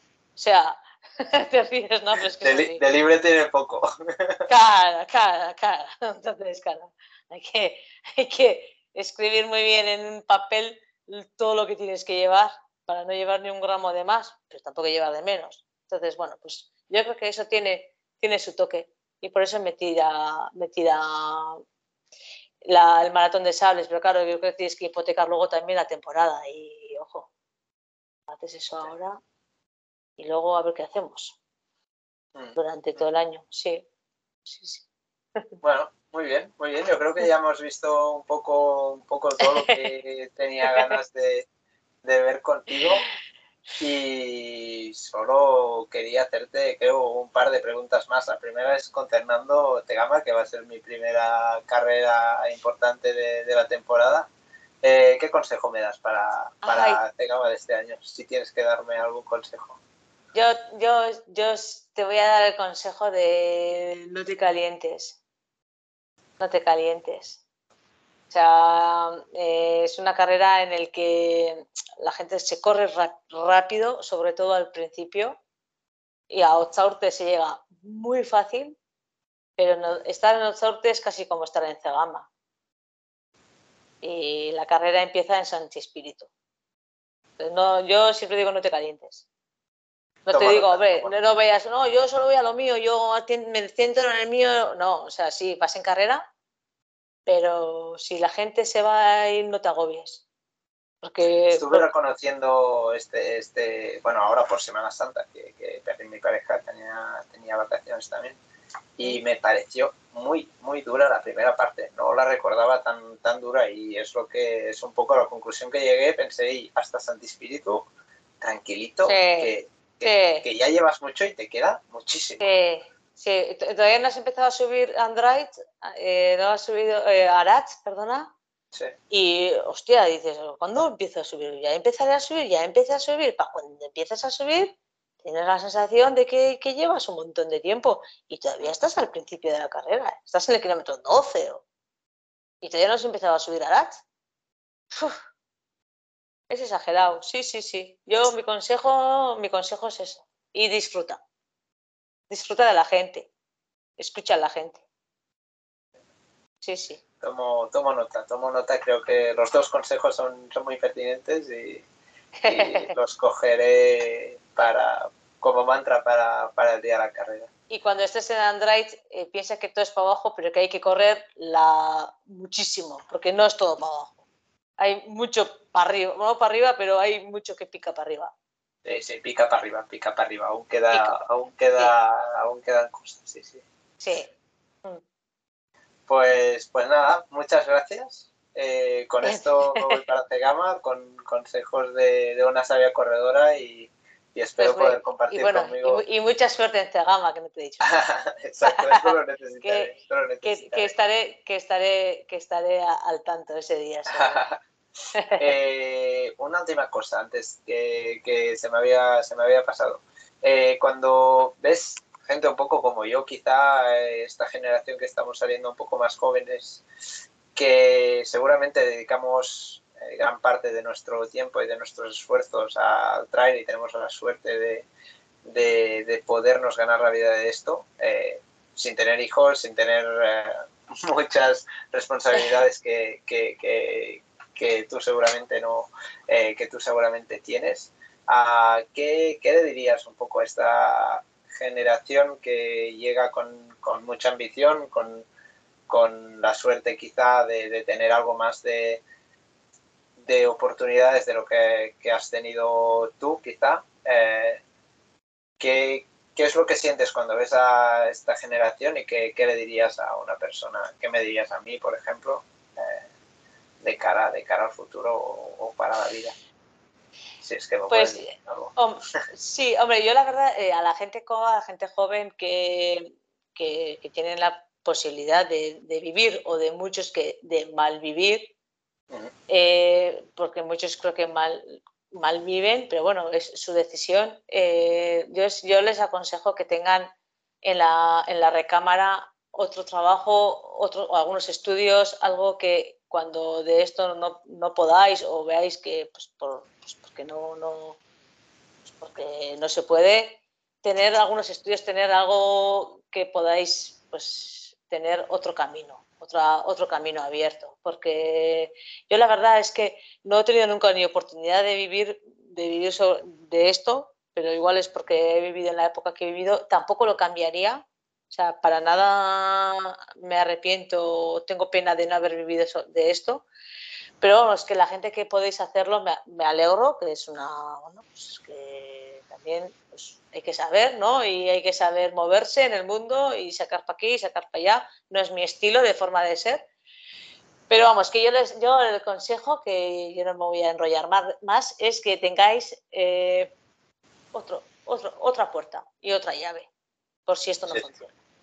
Es importante, es importante. Yo me lo tomo siempre como un primer trabajo y luego pues ya vendrá el segundo. Y, Exacto, pero bueno, es importante tener unos estudios y, y, saber que, bueno, que, el correr es importante, pero hay muchas cosas más en la vida y hay que, hay que saber ganarse el pan para, para el día donde el trail pues no, no de para, no de para más. O puedes vivir del trail, pero no de correr. Pero gracias a, tus, gracias, gracias a tus estudios puedes vivir del trail y no de correr. Pero es importante tener unos estudios. estoy muy de acuerdo. Nada, ya con esto te dejo. Muchas gracias por, tu tiempo que te he tomado bastante. Espero que no hayamos despertado a Yosu de, su siesta. Ah, sí, ya se ha despertado, ya se ha ido. Supongo que ya, os dejo tranquilos. Nada, le mandas un abrazo de mi parte. Sí, igualmente a vosotros dos también. Muchas gracias. Sí, y muchísima suerte en Tegama, de verdad. ¿eh? gracias.